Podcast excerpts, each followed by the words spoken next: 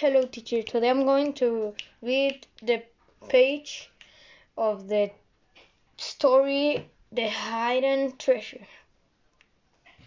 On a pleasant street in the old town of Fairfield stands a neat little cottage. This was, this was form, formerly the home of Mr. Reed, an old lady respected by her neighbors and loved by all the young people of the place.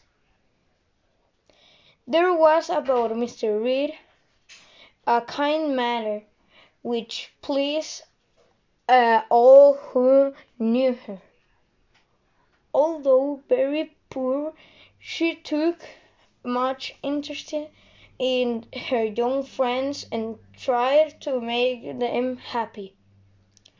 Mr. Reed had not always been poor.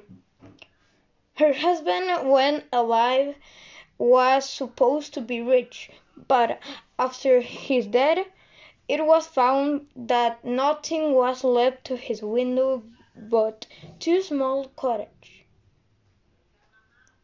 In one of these cottages Mr. Reed lived, the other she rented but the rent received was no more than enough to enable her to live with moderate comfort. She had little or, or nothing left with which to do for others.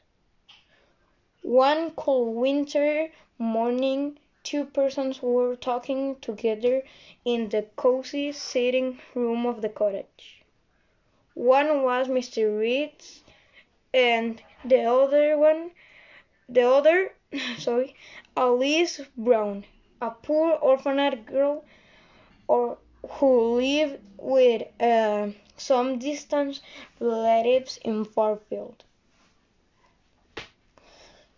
You are very kind to come to see me so often, Alice said Mr. Reed. I wonder why you do because there is nothing attractive here. Why, Mr. Reed, replied Alice, how can you talk so?